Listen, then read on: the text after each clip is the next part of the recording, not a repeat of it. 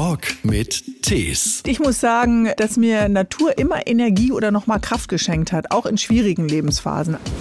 Jeder Schäfer ruft was anderes. Der eine hat so einen Pfiff, der andere ein langgezogenes Freunde. Die Schafe spiegeln deine eigene Unsicherheit, sie spiegeln vielleicht auch deine Verwirrtheit. Schafe sind gute Schauspieler und Schauspielerinnen. Ich empfinde etwas, ich bekomme sofort eine ganz tiefe Ruhe in der Nähe von Schafen. Hallo, mein Name ist Christian Thees und ich liebe entspannte Gespräche mit tollen Gästen. Und wenn da noch gelacht werden kann, umso besser. In diesem Podcast freue ich mich sehr auf Bärbel Schäfer, Moderatorin, Ex-Talk-Queen, wie es ja immer so heißt, Producerin und auch Autorin. Wir beide machen ja auch Radiosendungen. Beide am Sonntagvormittag zur selben Zeit. Wir sind uns vermutlich auch deshalb noch nie begegnet. Aber Bärbel hat wieder ein Buch geschrieben und das war irgendwie ein guter Anlass. Und irgendwie auch höchste Zeit. Und da Teile dieses Podcasts auch im Radio zu hören sind, gab es die Situation natürlich, dass Bärbel, zumindest für anderthalb Stunden, gegen sich selbst angetreten ist. Sowas wage ich. Ihr werdet ein bisschen über Schafe erfahren, die wahrscheinlich interessanter sind, als ihr denkt. Außerdem geht es um Städtefeindschaften, Zuckerbrote und Tennisidole. Viel Spaß bei diesem Talk mit Tees. Ein Podcast von SWR3. Herzlich willkommen hier. Ja, vielen Dank. Du weißt schon, dass du jetzt deine eigene Konkurrenz bist. Es ist etwas skurril, ja. Ich habe noch eine Art innere Handbremse, weil ich jetzt auf der anderen Seite sitze. Das ist so skurril, äh, li Ja. lieber Christian. O- Oder? Und ich, ich meine, im Radio sind wir beiden einfach am Sonntagvormittag einfach Ja. gegeneinander. Ja, genau. Und zwar jeden Sonntag. Jeden Sonntag was? Wir sind doch keine Konkurrenz, wir ergänzen uns. Ja, ja. Deine Sendung hört man einfach im Podcast, meine hört man tatsächlich dann eben live. Nee, das, das ist doch andersrum. Ach so. Ja, aber das ist schon lustig, ne? Ja. In dieser Sekunde Wir verbinden uns einfach, das ist doch Ja. schön. Zusammen sind wir mehr. bist du auch mit deiner eigenen Sendung zu hören. Ja, genau. Ich find's Hallo Bärbel. Hallo Christian. So, eine Herde Schafe, ein paar Gummistiefel und ein anderer Blick aufs Leben. Mehr ging nicht rauf. Du hättest wahrscheinlich noch zwei Sätze gehabt. Nein, mehr ging nicht drauf. So, du hast äh, plötzlich mal Deine, dein Stuhl, das höre ich auf jeden Ah, Fall auf den Kopfhörern ganz laut, äh, bollert gegen den, wenn ich das mal so als auch von meiner Position aus sagen Ich glaube darf, wahrscheinlich, dass du dem, dagegen ja, stehst, mit, dem, mit den Knie- Lehnen. Mit dem Knie. Nee, die Lehnen sind zu tief. Ja. Die Lehnen sind zu tief, aber ich Wie komme. hoch sind denn deine Knie? Aber ich komme ja mit dem. Mit, nee, hier ist so ein, hier ist so ein, so ein Block direkt Ach in der so. Mitte. Ja, das höre ich auf jeden Fall. Ah ja, alles klar. Ich entspanne mich, Ja. ich, ich kümmere mich jetzt nicht mehr um solche Sachen. Ich bin einfach Nein. nur dein Gast, das ist so skurril. Ich, ich muss einfach nur ein bisschen Mansplaining Ja. machen. Ja, Dann komme ich einfach wunderbar mit den Knien an diesem Wunder, in diesem Fall, Pfeiler go vorbei. for mansplaining. Bärbel, du hast den Drang verspürt, wieder mal ein bisschen mehr Natur zu erleben. Und du hattest die Idee, ein Jahr lang einen Schäfer zu begleiten. Ein Selbstversuch, jeden Samstag rein in die Gummistiefel, raus zu den Schafen, um ein bisschen mehr über diesen wirklich sehr besonderen Beruf zu erfahren. Und damit natürlich auch ein bisschen mehr über uns und unser Verhältnis zur Natur. Und daraus hast du dann ein ganzes Buch geschrieben. Ganz genau so ist es. So, die Schafe. Witzigerweise, mir ist, mir ist wirklich erst vor zwei Tagen ist mir aufgegangen, dass du natürlich den Namen Schäfer hast. Ich hatte diese Connection anfangs Es überhaupt hat nicht auch gar hergestellt. keine ist das nicht lustig? Nein, es Nee, ist ne, auch gut, also- dass du sie gar nicht, äh, Ja. gar nicht hattest. Ich habe äh, neulich, glaube ich, äh, gesagt, würde ich jetzt mit Nachnamen Vespa heißen, würde ich mich ja auch nicht äh, für Bienen und Wespen oder Imkern oder so äh, interessieren. Es war wirklich die Lust auf diesen Traditionsberuf, Ja. der sich zufällig mit meinem Namen deckt. De- dem du auch schon begegnet bist äh, früher in der Heimat, denn du bist ja auch ein Nordkind. Ja. Das war ich mir auch gar nicht so bewusst. Ich habe Genau. dich ja immer so als Hessin abgespeichert. Nein. Aber du bist ja auch ein Kind aus dem Norden, aus, Genau. aus Bremen. Direkt aus Bremen oder wo, wo Direkt bist du aus Bremen, aus geworden? dem Steintorviertel. Ganz genau. Gut, da war der Deich jetzt nicht gerade in der Nähe. Ja, doch, der Osterdeich gleich beim Weserstadion. Hallo? Fünf Minuten laufen. Ich war nur zweimal in Bremen. Ja. Das ist Bisher. einfach, äh, weil du natürlich in SWR 3 Land äh, festsitzt und kaum äh, ausreisen darfst, ne? Ich komme aus Lübeck und ich bin ganz oft da. Ich bin ja, ein Kind aus, von der Ostsee. Ich allerdings. weiß. Und Bremen und Hamburg sind natürlich traditionell verfeindet. Mhm. Ich saß mal. Bremen und Hamburg, ja, das ist so ein bisschen so. Fußballtechnisch meine Ach ich so, jetzt. nur. fußballtechnisch, Fußballtechnisch. ja, ich ja. stieg mal um am Hamburger Hauptbahnhof und es kam ein Vater seine Frau und ein kleiner Junge, die kamen vom Tag der offenen Tür bei Werder Bremen und fuhren weiter. Oh. Und ich saß mit meiner Tochter da und die waren so voll eingepackt in all die Fanartikel. Und ich nur, oh, ich bin voll neidisch. Ich wünschte mir auch, meine Tochter wäre HSV-Fan. Und dann guckt er mich an und sagt, HSV, guckt er seinen kleinen Jungen an, was sagen wir dazu? Und der Kleine, pfui. das, war so lustig. Ich musste so lachen. Ich fand es aber auch schon ein bisschen gemein. Obwohl es auch ein bisschen traurig ist, ne? wenn wir Eltern dann Vorbilder sind und gleich solche Clubgrenzen ziehen. Wie finden wir den HSV? Pfui. Ey, wie ein dressierter kleiner Löwe. Ja, traurig. Vielleicht fängt er irgendwann an, selber zu denken. Ich habe die Hoffnung aufgegeben an dem Nachmittag da. Also ich glaube auch bei Fußball sind wir noch mal in einer anderen äh, ja, Welt. Aber ich kann dir raten, ab und zu mal in Bremen auszusteigen. Äh, tolle Kunsthalle, tolle Museen, tolle Menschen. Und äh, ja. in Lübeck war mal meine Cousine am Theater. Oh, und wir mmh. haben ein schönes mhm. Theater. Ich mag das Theater in Lübeck irgendwie wirklich? total gerne. Also ich bin da selten, aber aber ja. wenn er mich gern. Und das ist, ist natürlich so ein ganz Knickst du das Buch jetzt so ein bisschen, äh, damit es aussieht, Christian, als hättest du es gelesen? Guck mal, ich habe da sogar Eselsohren. Ich habe da sogar Eselsohren drin. Ja, das stimmt. Ja, also ich muss das nicht knicken. Deine Beziehung zu Schafen geht aber wirklich weit, weit zurück. Mhm. Du hast auf deinem Handy traditionell vorne auf dem Bild immer ein Schaf gehabt. Genau. Warum das? Es gibt äh, ein altes Firmenlogo meines Großvaters mit einem Schäfer und einem Schäferstab. Die äh, Firma war so für Duschkabinen, Handtuchhalter. Schäfer und Sohn war immer drauf. Und das Logo fand ich irgendwann ein bisschen zu trocken und habe mir von dem Fotografen Scheels, der so tolle Schwarz-Weiß-Fotos, also Tiere vor so einen schwarzen Molton stellt, dieses Schaf geholt. Und das hat mich lange, lange, lange äh, äh begleitet nach dem Schafe-Experiment äh, habe ich, glaube ich, alle so mit Schafen irgendwie versucht zu infizieren, dass ich das äh, jetzt mal gewechselt habe und habe mal Familienangehörige drauf. Aber irgendwie sind Schafe ja auch Familienangehörige. Es hat mich erinnert an das, äh, was die Großeltern einfach oft mit uns gemacht haben. In die Lüneburger Heide laufen, äh, dem Schäfer begegnen. Also das war eigentlich immer das Schönste, wenn man bei einem Sonntagsspaziergang dann tatsächlich auch einer Herde begegnet ist, die dich so umhüllt, wie so Wasser mhm. den Stein umspült. Das mochte ich immer gern. Aber die Berührung war natürlich kurz. Ich wollte mehr, Jahre später. Was hat es mit der Lüneburger Heide eigentlich auf sich? Also ich bin so ein Kind, ich bin in Norddeutschland groß geworden, dann auch ein bisschen in Niedersachsen. Ich bin nie da wirklich spazieren gegangen. Mhm. Aus der Distanz sah die Lüneburger Heide immer so ein bisschen öde aus mhm. für mich. Ist sie das? Äh, nein, ist sie überhaupt nicht, weil sie natürlich unterschiedliche Schattierungen hat, äh, äh, weil sie diesen äh, hellen Sand hat. Äh, ich mag aber auch das Watt, ich mag Deiche, also so gesehen, mit deinem Blick sind das ja alles eher öde äh, Umfelder. Ich finde, dass dann der Kopf einfach frei ist, anders als wenn man jetzt hier in Frankfurt durch die Skyline läuft oder in New York, mag ich das, diese, diese Sicht. Und du hast ja auch diese sanften Hügel und dann diese blühende Heide und ja, Nee, also das, das würde ich jetzt bestreiten. Nein, nein, das war auch nur eine Vermutung. Nee, nee, aber, aber das, das, es hat was sehr, ja, es ist einfach auch Kindheit und vielleicht haben wir alle solche Orte in uns, die, ja. die etwas wecken von Verbundenheit. Das ist genauso, als wenn ich jetzt aus Hessen äh, oben an die Nordsee fahre und dieses erste Mal, das kennst du vielleicht auch als Ostseebewohner, als ehemaliger Ostseebewohner, du kommst so über die Düne und dann siehst du das Meer. Es sind einfach, das fehlt immer noch. Das ist der Blick aller Blicke. Ja.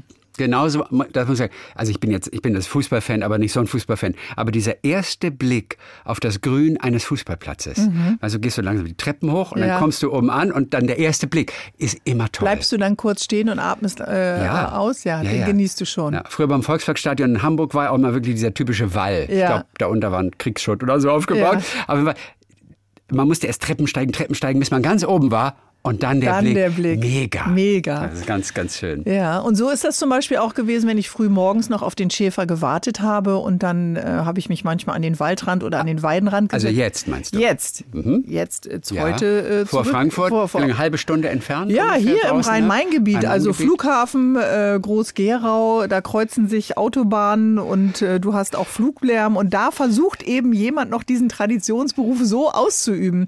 Und dann habe ich so früh morgens, äh, irgendwie fangen ja Schäfer äh, immer sehr früh an, äh, dann auch gesessen. Und wenn dann so die die Herde merkt, da ist jemand und kommt so um die Ecke bei der Weide und das ist mhm. so ein Stadion oder so ein Mehrmoment gewesen zu sagen, da sind sie wieder. Und es ist so schön im Morgentau oder in diesem Morgenlicht oder in der Kälte, im Raureif ja. oder in dem Herbstlaub, äh, äh, wenn, wenn ich dann die Herde entdeckt habe auf der Weide. Nehmen die dich dann eigentlich wahr? Die interessieren sich doch eigentlich überhaupt gar nicht für irgendwelche Fremdlinge, oder?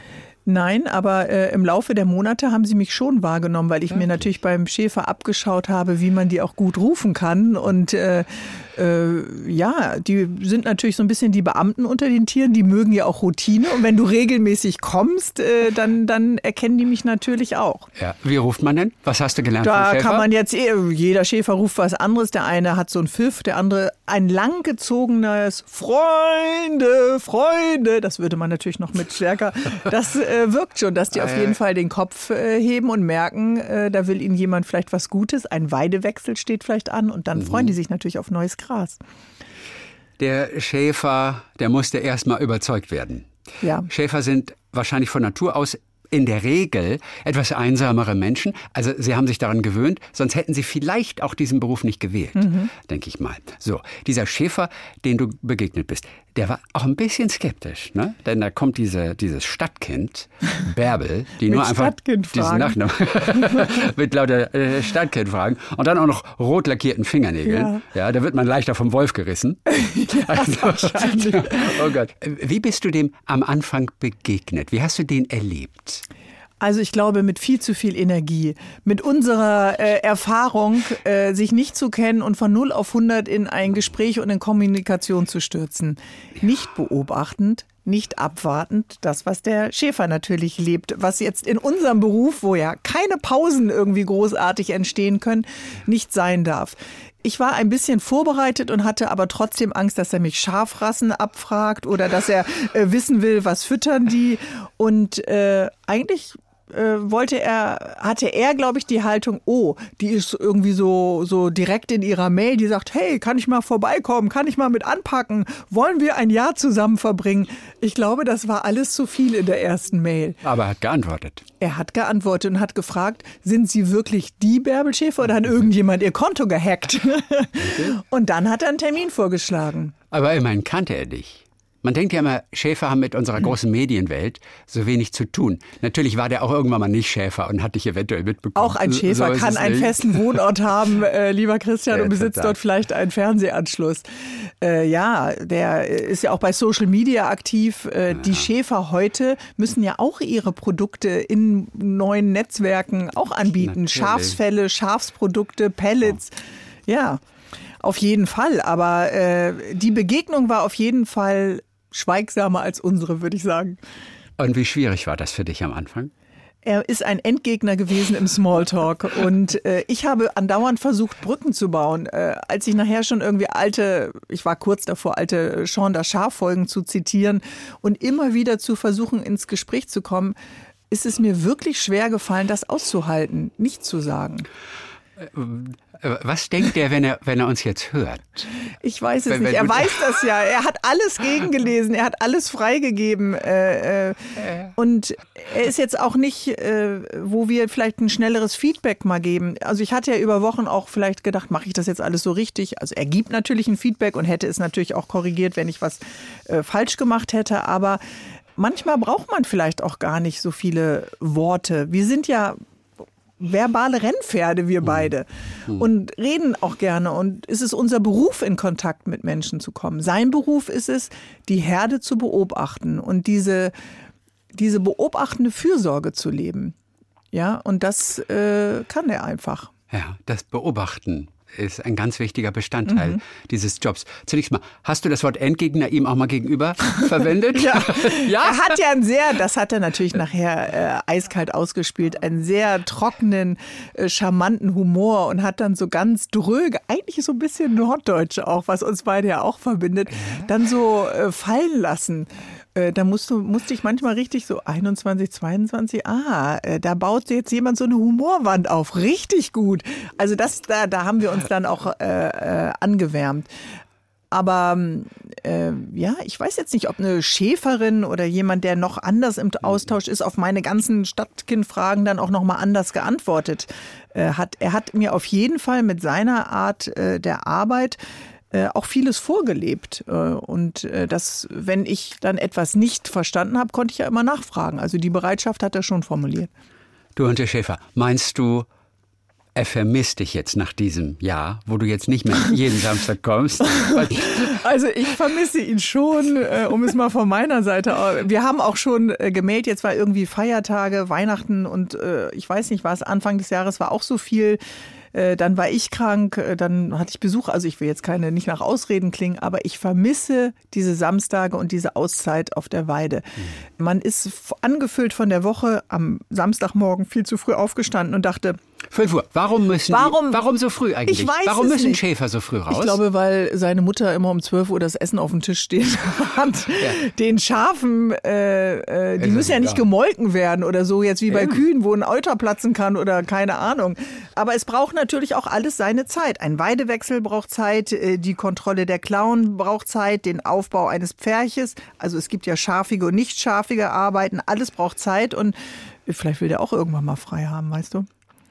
Hat er, ein Schäfer jemals frei? Nein, eigentlich nicht. Nie. Also auch nicht, es ist eine Sieben-Tage-Woche. Also das muss man äh, schon sagen. Wir diskutieren ja viel über äh, Vier-Tage-Woche, über veränderten äh, Life- und Work-Balance.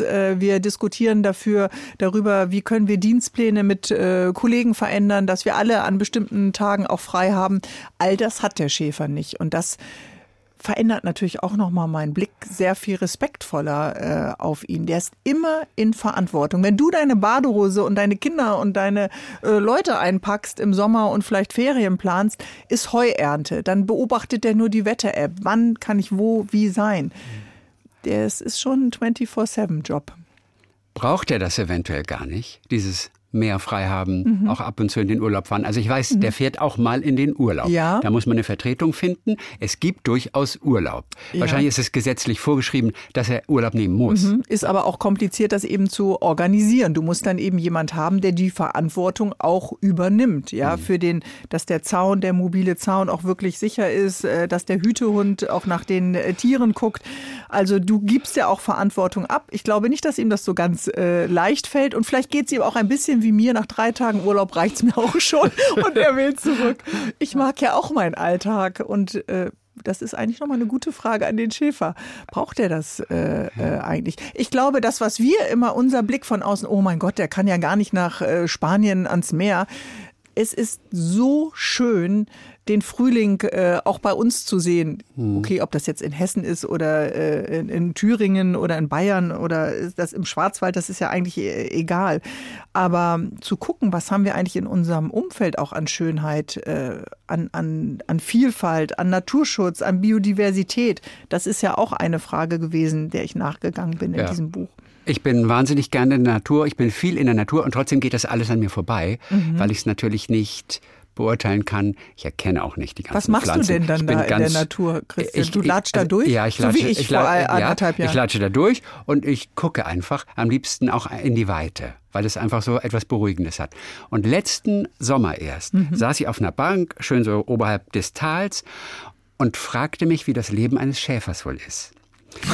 Und da wusstest du noch nicht, dass wir heute das Gespräch Nein, führen. ich wusste noch nicht, dass, es, dass du das jemals irgendwann thematisieren würdest. Äh. Nein, aber ich fand es, ich finde es faszinierend. Ich meine, die haben auch mittlerweile, fahren die mit ihrem Auto. Ich sehe immer, wie sie die Zäune aufstellen, mhm. was ich immer als sehr mühsam empfinde. Das ist sehr bis man mühsam. diese ganzen Pflöcke da reingehauen ja, hat. Ja, und da musst du die verknoten, äh, da musst du noch äh, den Strom legen, genau. äh, dann brauchst du noch die Batterie. Ich habe es bis heute mit Plus und Minus immer noch nicht so richtig verstanden. Äh, dann vielleicht noch mal Kameras, äh, die du aufstellen musst. Aber frag mich auch nicht, wie viele ne? Kilometer von Zäunen wir auf und abgerollt haben. Aber es ist ein ja. tolles Oberarmtraining. Und Einer trägt und der andere rollt ab. Und du durftest was machen vor allem? Beides am Ende, Christian. Was hast du lieber gemacht?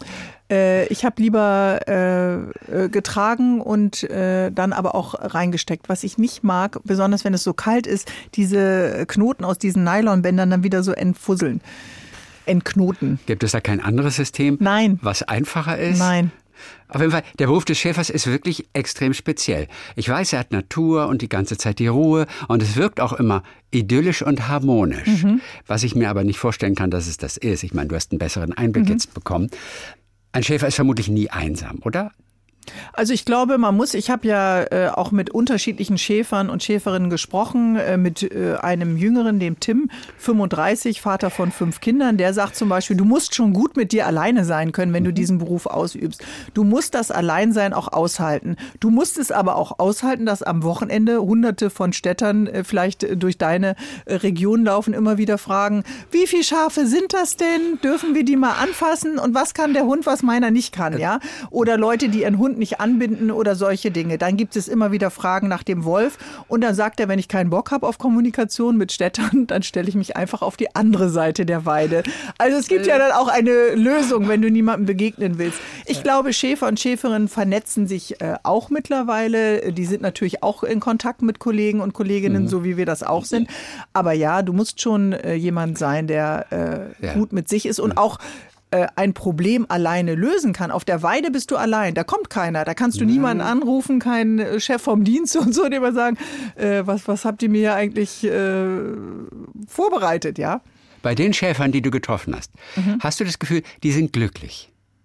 Ich frage deshalb, denn. Ja, das ist ein großes wer, Wort. Wer, ne? Ja, ja, aber wer, wer Glück empfinden möchte, glaube ich, muss immer gut mit sich sein können, auch mhm. alleine sein können, auf sich gestellt sein. Mhm. Dann sind wir ausgeglichen. Mhm. Wenn wir das können, sind wir glücklich. Und ich mhm. wette, dass alle Schäfer das können. Ja. Eigentlich tragen sie das Potenzial in sich rum, mhm. eigentlich Glück und Ruhe und Ausgeglichenheit wirklich auch zu empfinden, wonach viele von uns wirklich den ganzen Tag suchen. Aber es gibt ja viel zu viel um uns herum zu tun.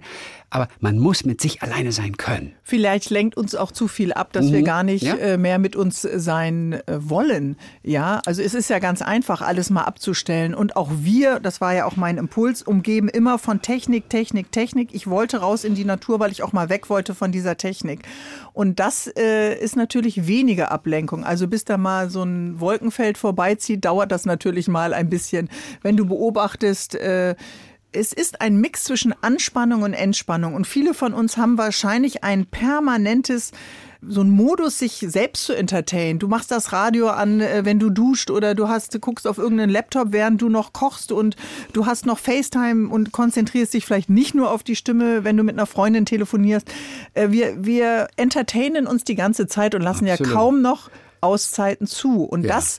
Und wie soll man auch acht Stunden Podcast am Tag hören? Was viele meiner Bekannten tun. Ich schaffe das acht nicht. Nein, ich, ich streame nichts, ich gucke ja keine nicht. Serien. Ja äh, wir sind nicht. uns da äh, sehr ähnlich. Ja. Aber der Hütehund zum Beispiel braucht seine Arbeit mit der Herde, der folgt den Anweisungen des Schäfers und dann braucht er auch seine Auszeit. Und vielleicht haben wir genau das äh, gelernt, uns an- und abzuschalten. Das kann der Schäfer, glaube ich, ganz gut. Ja. So ein Schäfer hat einen Feierabend, aber auch irgendwann. Das ja. ist nicht endlos der Tag. Nein, oder? meiner hatte einen. Und auch der mit den fünf Kindern, der wollte abends bei seiner Familie sein. Du hast diesen mobilen Zaun, du hast äh, äh, dann eben auch so einen, so einen Stromkreis und du hast vielleicht noch den ganz, ganz großen, aufpassenden Hütehund da drin, der selber auf die Entfernung aussieht äh, wie ein Schaf, dass du das auch loslassen kannst. Die Herde kann ja alleine sein, wenn die äh, mit dem Hund, der bleibt nachts hast. Da. Ja. Der Hund genau. und die Herde bleiben nachts alleine. Mhm. Also wenn es eine große Herde ist und äh, du, nicht jeder Schäfer macht das, aber viele haben das, ja. Weil es gibt ja auch Leute, die vielleicht mal auf die dumme Idee kommen, über so einen Zaun zu steigen und ein äh, Schaf zu äh, stibitzen. Das gibt's ja auch. Es gibt natürlich auch Raben, die im Team jagen oder so Krähen, die dann die kleinen Lämmer zusammen ähm, stehlen und sich ein schönes Abendessen gönnen. Weiß der Hund, wenn menschliche Eindringlinge nachts kämen, mhm. würde der Hund darauf reagieren? Ja, der würde darauf reagieren. Also der große Schutzhund meines ähm, Schäfers, da war der Schäfer immer darauf bedacht, dass wir den nicht zu viel knuddeln. Der sah ja aus wie so ein riesiges weißes Kuschelschaf.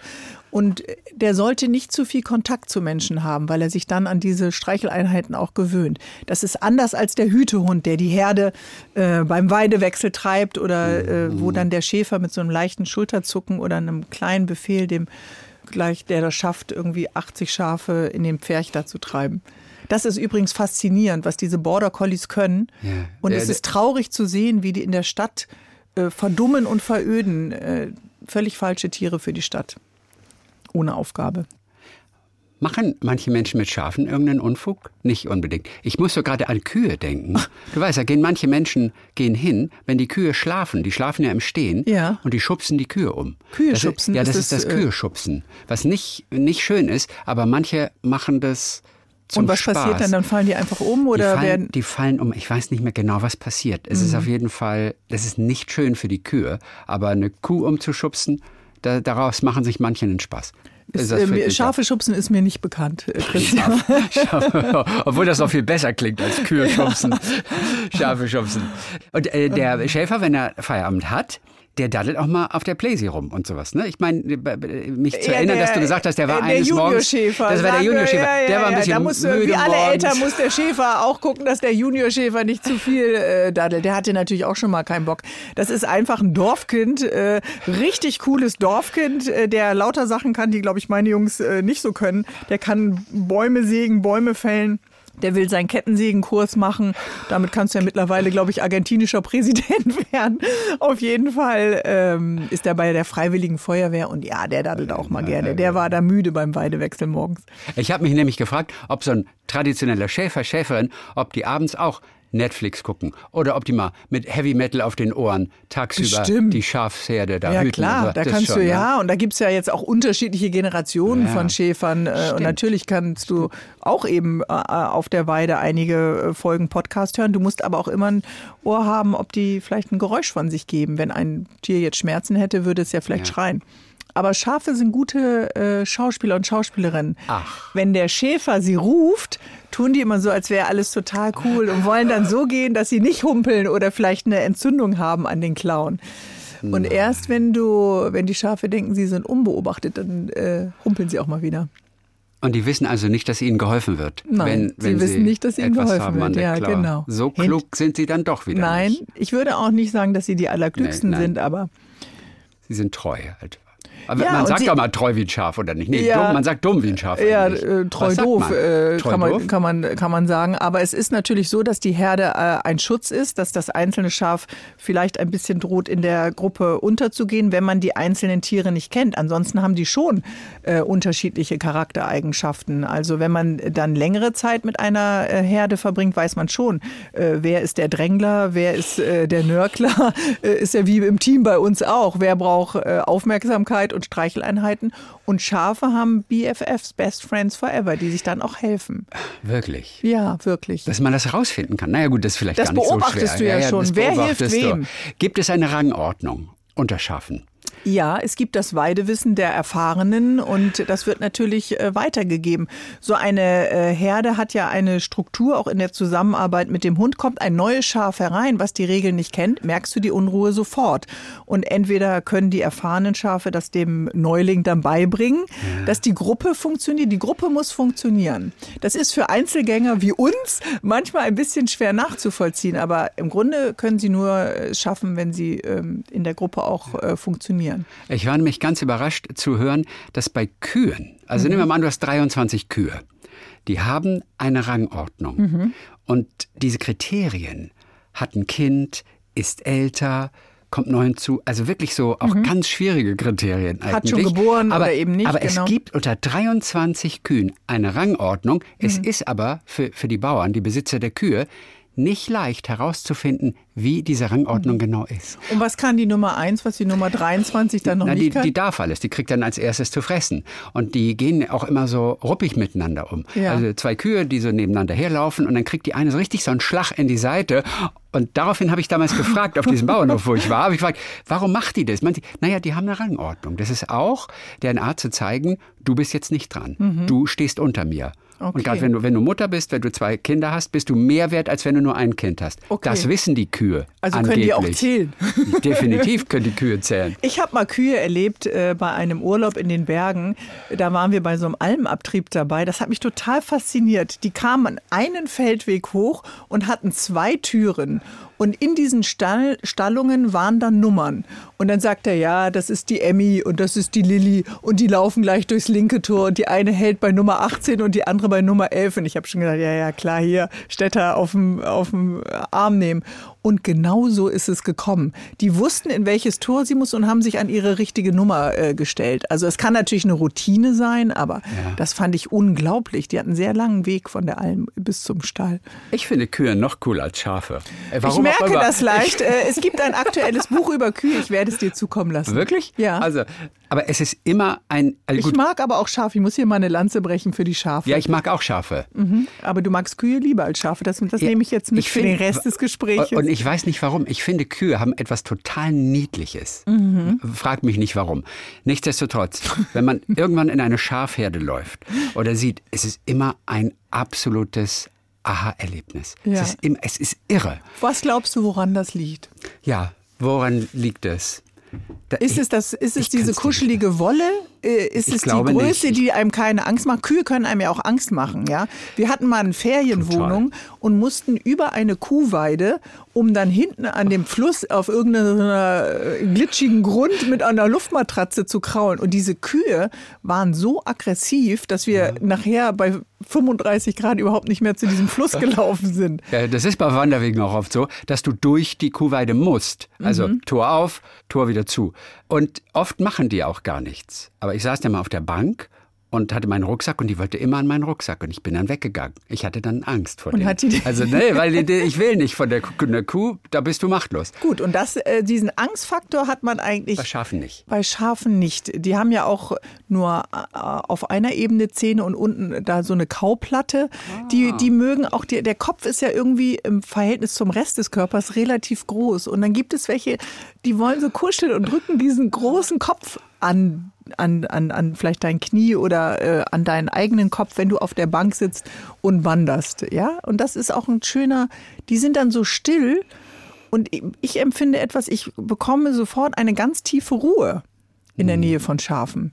Ja, Ja. aber, äh, und aber bei Kühen habe ich äh, manchmal eher so ein bisschen Sorge, na, kann man euch trauen? Mhm. Schafen kannst du eigentlich trauen. ja, na, die Kühe sind auch gefährlicher, gar keine Frage. Du magst die Gefahr, ich merke das schon. Nein, ich mag die Gefahr nicht. Deswegen, ich habe Angst vor den Kühen dann auch. Also, äh, wenn ich alleine da bin. Ja. Aber eigentlich tun sie einem nichts. Wenn man auf sie zugeht, mit ihnen spricht, eigentlich tun sie nichts. Also die, die Bäuerin ist Okay, mit mir da sprichst also hingegangen. mit Kühen? Ich habe sogar bei diesem einen Urlaub versucht, alle 25 Namen auswendig zu Oh lernen. Gott, du warst ja Kühen. bereit, du warst bereit, dich zu integrieren. Ich schenke dir erstmal das Kuhmemory, das ist nämlich total lustig. Gibt es das? Ja. Warum? Wie ist das? Das sind Nein, lauter Kühe. Die dich groß anglotzen. Unterschied. Und so groß, ganz toll fotografiert, sehr schöne Tiere. Oh, die Kühe. Es tut mir leid, dass ich das Jahr jetzt mit Schafen verbracht habe. Du hast auch mal ein Seminar mitgemacht bei Erwin. Der ist Coach und auch Experte für Teambuilding.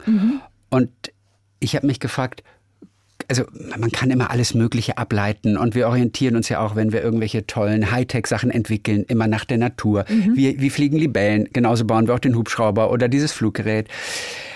Können Führungskräfte wirklich etwas von einer Schafherde lernen, was wirklich brauchbar ist, dass man so theoretisch Parallelen feststellen kann, das ist ja ein ganz nettes Spiel, nette Formulierung, ja, aber können die wirklich was von einer Schafherde lernen? Ich glaube, sie lernen eher etwas über sich als etwas von der äh, Schafherde. Wenn du als Führungsperson mit deinem Team von zehn Leuten vor einer äh, 800-köpfigen Schafsherde äh, stehst und nicht in der Lage bist, klar zu formulieren, was du, Christian, von deinem Team willst oder der Chef oder die Chefin und zu delegieren, Positionen zu besetzen, es braucht klare Ansagen. Wir sind ja äh, eher in unserer beruflichen Erfahrung jetzt hierarchiefrei und haben Teams auf Augenhöhe. Aber du musst sagen, das ist deine äh, Seite, auf die du aufpasst. Du gibst die Kommandos weiter. Es müssen klare Ansagen sein, weil bei 800 äh, und einem scharfen und einem hügeligen Gelände siehst du ja das Ende äh, nicht mehr. Du, das heißt, du musst dich auf deine Kollegen verlassen können. Du musst aber auch wenn vorne zum Beispiel die Assistentin der Direktion die Anweisung gibt und die Direktorin steht hinten, muss sie die Anweisung genauso annehmen können. Und eigentlich lernen, das habe ich an diesem Seminartag äh, gemerkt, äh, merkst du eher etwas über die das Verhältnis, wie vertrauensvoll ist das, wie sind Hierarchien, wie sind Strukturen im Team. Und die Schafsherde ist in diesem Fall ja das Mittel zum Zweck. Wenn du dich nicht traust zu sagen, was du willst, und das musst du in einem Team, dann ist es schwierig. Es geht darum, vor allem den Mitarbeitern dann etwas zu sagen. Oder wie schnell gehorchen die Schafe auf dich? Wie leicht lässt sich das erlernen, wie man mit den Schafen umgeht? Oder ist es vor allem die Kommunikation mit dem Hütehund? Ja, und dann? du musst wissen, was du willst. Äh, Dann äh, ist, fällt es den Schafen natürlich äh, auch leichter. Die Schafe spiegeln deine eigene Unsicherheit, sie spiegeln vielleicht auch deine Verwirrtheit. Also hast du natürlich alles nicht, Christian, aber Doch. solltest du das sein, äh, äh, spiegeln dir das wieder. Äh, wenn du zögerst und läufst erst Richtung Nordwest und willst aber Richtung Südwest, dann hast du ein Problem. Ja, dann, dann sind die auch irritiert und dann ist auch der Hund irritiert. Also du musst ja eigentlich, und das hatten wir hatten immer so eine schafige Besprechung, haben wir das genannt, wenn wir irgendwo hin wollten. Wir haben Positionen verteilt, haben auch unglaublich schreckliche Warnwesten anziehen müssen, aber äh, Ah, wir warum? haben ja, weil wenn du äh, Bahngleise äh, überschreitest oder durch Wohngebiete läufst, dann weiß man, du bist nicht die Frau, die jetzt am Samstagmorgen gerade den Hund Gassi führt, sondern du hörst irgendwie zur Schafherde äh, dazu. Und wir haben äh, genau gesagt, was äh, theoretisch passiert, dass dann immer noch die jungen Lämmer ausbrechen und äh, versuchen, den Rollrasen anzunagen äh, in irgendwelchen Neubaugebieten oder am Sprungtrampolin äh, lecken oder solche Sachen. Das ist ja alles, das Leben ist dann tatsächlich auch Chaos, aber du musst wissen, was du willst und du musst wissen, bis wohin geht die Herde, wo ist eine Abgrenzung und dann äh, weiß das auch äh, in den Befehlen dann auch der Hund. Aber die Befehle Ja. gibt natürlich nur der Hauptschäfer dann an den Hund. Wie viel hat dir der Schäfer dann auch wirklich mal an Verantwortung übertragen, wo du richtig die Last der Verantwortung gespürt hast?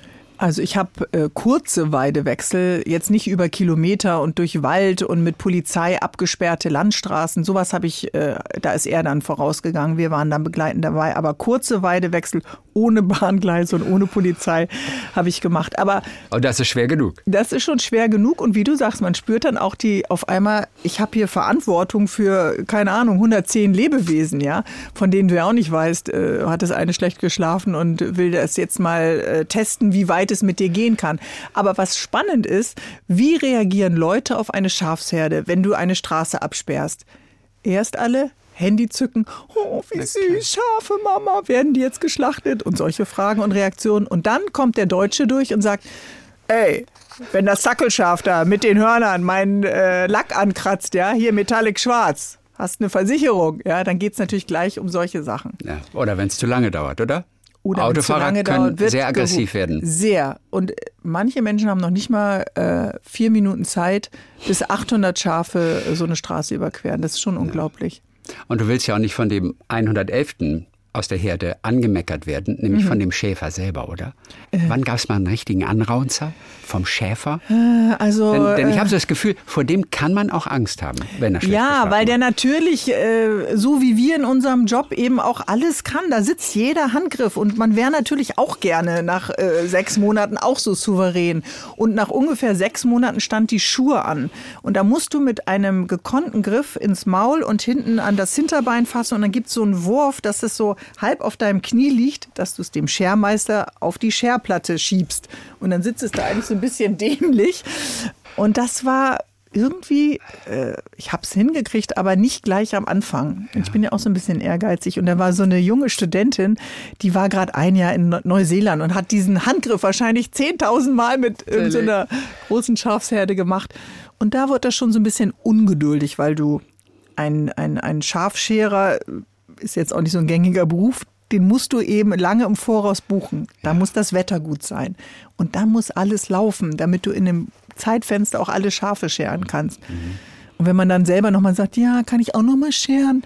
Und dann äh, musst du gucken, dass die Hautfalte richtig sitzt und du das dann nicht äh, mit dem Rasierer, mit dem Schergerät falsch schneidest. Also da war er dann ein bisschen ungeduldig.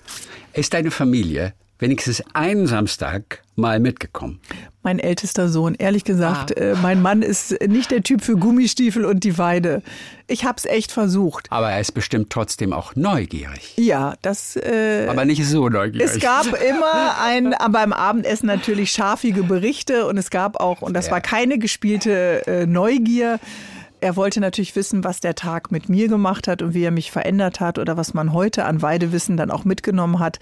Aber äh, da jetzt so lange in der Kälte stehen oder in der Hitze, da hat er lieber Zeitung gelesen oder ein tolles Buch. Wie naturverbunden bist du in Bremen denn aufgewachsen? Also schon Stadtkind. Ja, ich bin schon ne? mitten Schon. in der Stadt aufgewachsen. Also ich war auch ein, erst ein Vorortkind und dann ins Haus der Großeltern gezogen, mitten in der Stadt. Und, äh, Ins Haus der Großeltern. Ja, Ah, weil weil, Weil äh, die dann... die frei hatten. Ja, nee, die hatten nicht frei, sondern die sind verstorben. Ach so. Und dann war das Haus frei. Ah, okay. Ja, und die anderen Geschwister meiner Eltern wollten nicht in die Innenstadt ziehen oder waren im Ausland. Und dann äh, hat mein Vater, der ja schon mit meinem Großvater bei dieser Duschkabinenfirma zusammengearbeitet hat, hat er gesagt, das Büro ist da eh, wollen wir in die Stadt ziehen. Und das war natürlich aufregend, von der Vorstadt in die Stadt.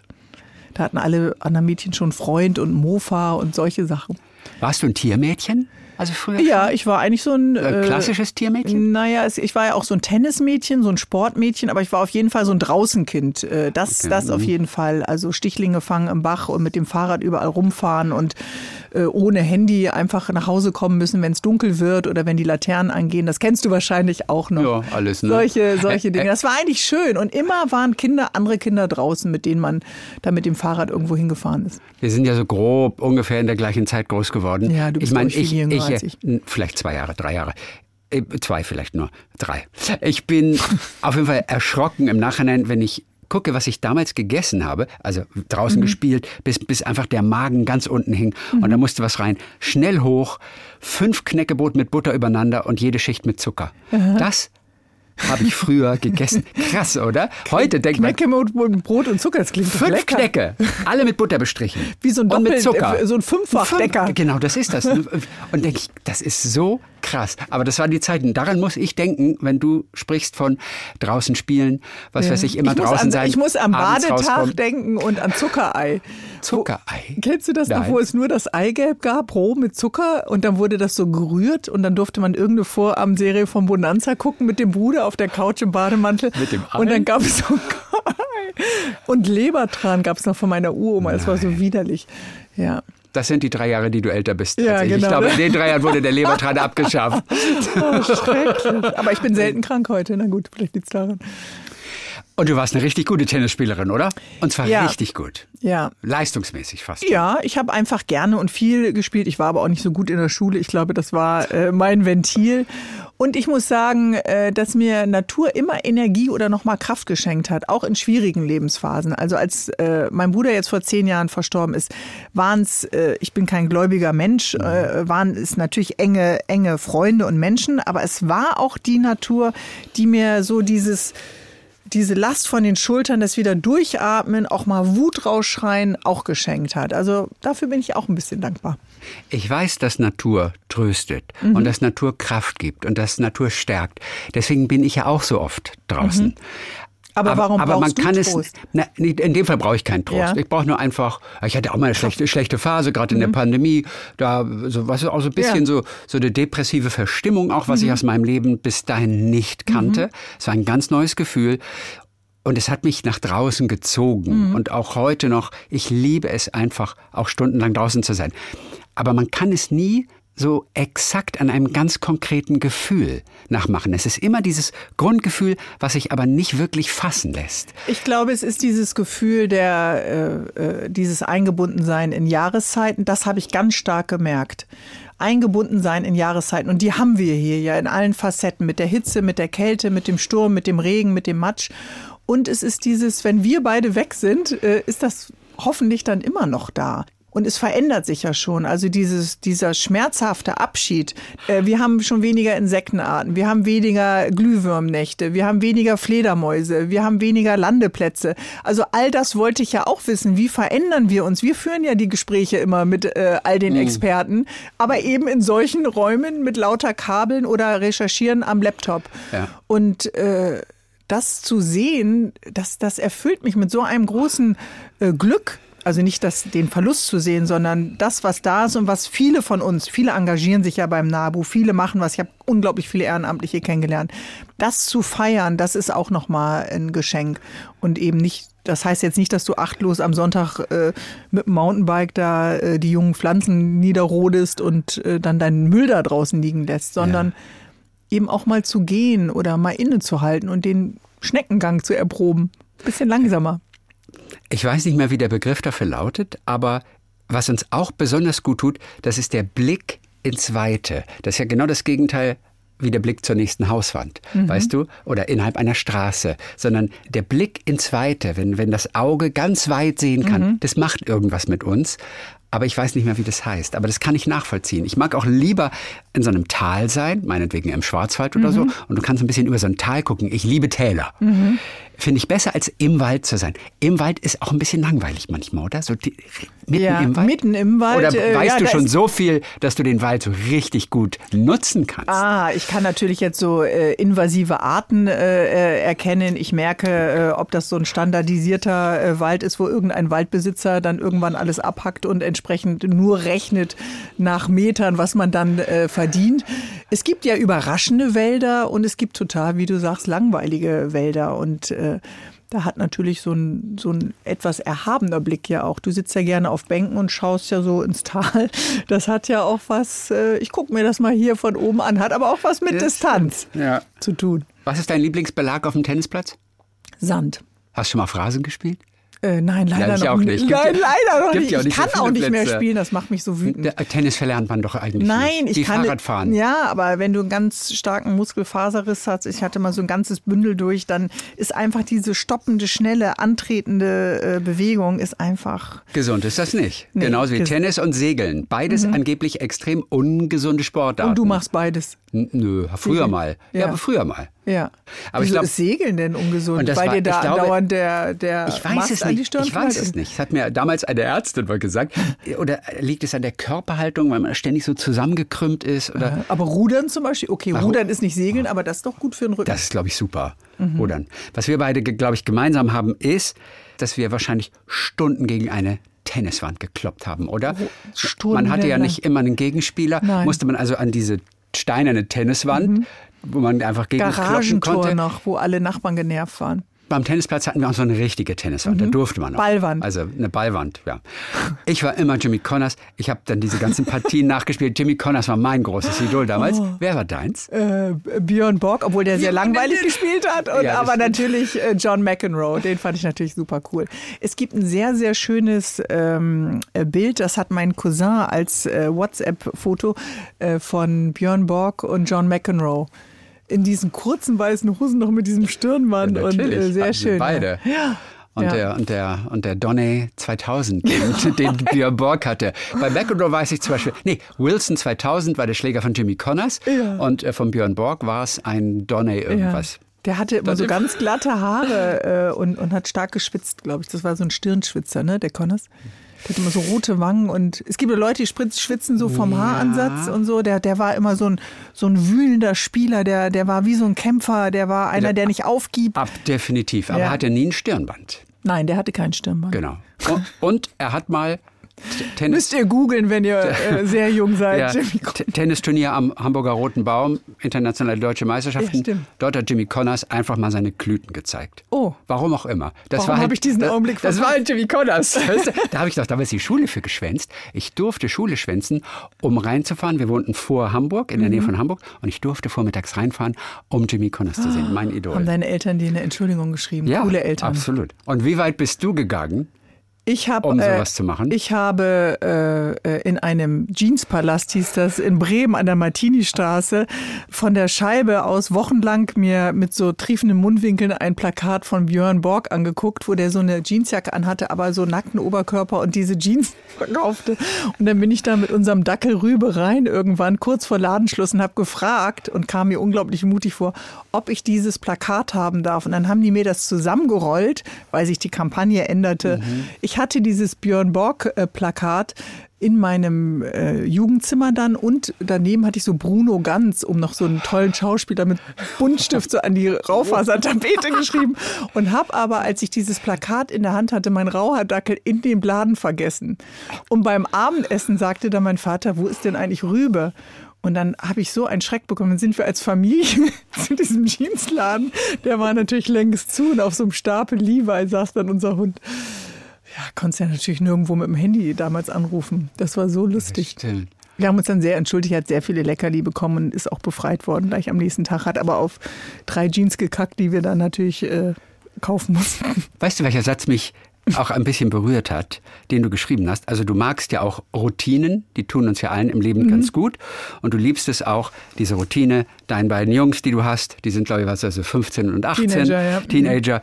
Liebst du es, liebevoll die rote Brotdose zu schließen, denn du selber hattest nicht immer ein Pausenbrot dabei. Und ja. da habe ich mir gedacht, oh Gott, warum, warum das nicht? Warum hattest du nicht ich weiß nicht, dabei? meine äh, Mama ist eigentlich sehr, sehr lieb, aber die war jetzt nicht so eine Pausenbrot-Schmiererin. ich glaube, die hat das manchmal vergessen. Die hat auch gerne Tennis gespielt, die hat gearbeitet, die musste, glaube ich, manchmal ganz früh raus. Äh, die war äh, lange eben Assistentin in, äh, im Kindergarten und dann äh, äh, in einer Werbeagentur. Und ich glaube, die hat das einfach manchmal vergessen.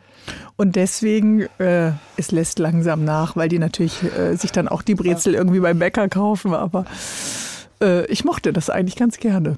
Dies früher aufstehen, wenn alle noch schlafen und du machst dir so deinen Kaffee und machst die Brotbox. Ich bin jetzt niemand, der irgendwie Schwäne aus Gurken schnitzt oder so. Also ich bin jetzt nicht so crazy. Heute gibt es ja im Netz Mütter, die, äh, keine Ahnung, aus einer Karotte und einem Eiersalat oder hartgekochtem Ei so Gesichter formen. Das mache ich natürlich nicht. Ich packe auch immer was Süßes rein in meinem Lieblingsfilm, Frankie und Johnny, mhm. mit Al Pacino und Michelle Pfeiffer. Oh. Sagt ihr es was? Die beiden treffen ja. sich in so, einem, in so einem Restaurant, Schnellrestaurant. Ja. Er ist Koch und sie ist Bedienung. Ja. Oh, und da gibt es diesen einen Moment, mhm. wo er aus einer Kartoffel eine Rose schnitzt und diese Kartoffel in Form einer Rosenblüte, ja, eintunkt in so rote Betesaft und präsentiert dir das auf einer Gabel. Ja, toll. Und dann, ja, da muss ah, ich gerade denken, so wenn du von Gemüseschnitzel ja, ja, sprichst. Ja, ja, gut, da macht es ja auch Sinn. Ja. Aber du hast schon wenigstens lustige Teller gemacht, oder? Also mit, mit, so, mit so Essensgesichtern drauf. Ja, das ist ja simpel. Ja, das ist simpel. Und da geht ja so einiges rein an Gesundem. Ja, Plötzlich. Ja, ja, ne? ja, ja.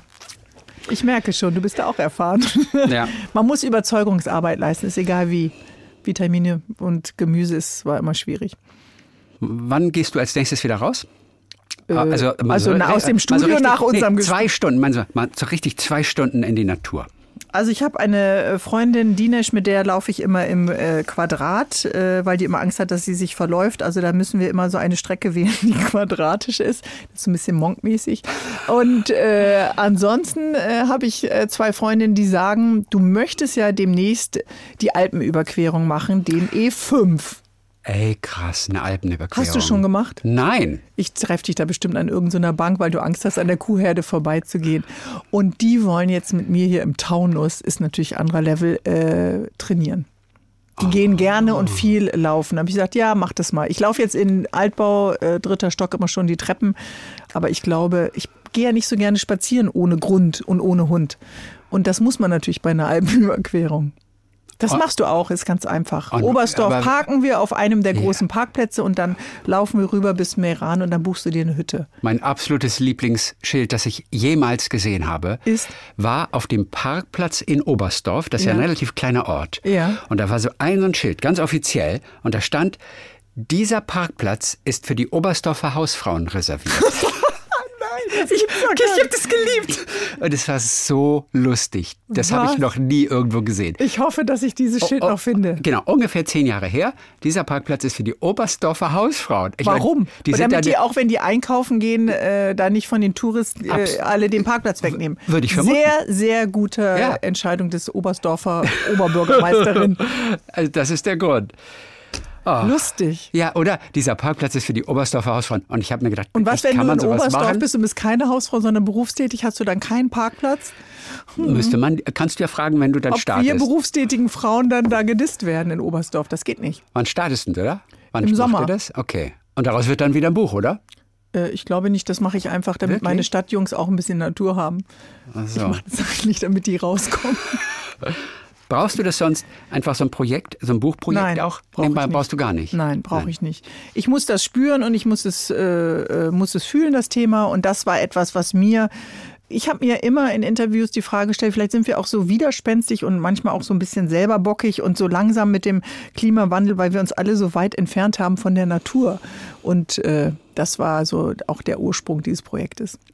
Aber anpacken tut immer gut irgendwie, oder? Was machen und zu sehen, was du oder? geschafft hast und äh, ja. ja. Elektrozäune aufstechen in nasse Weiden bringt immer was.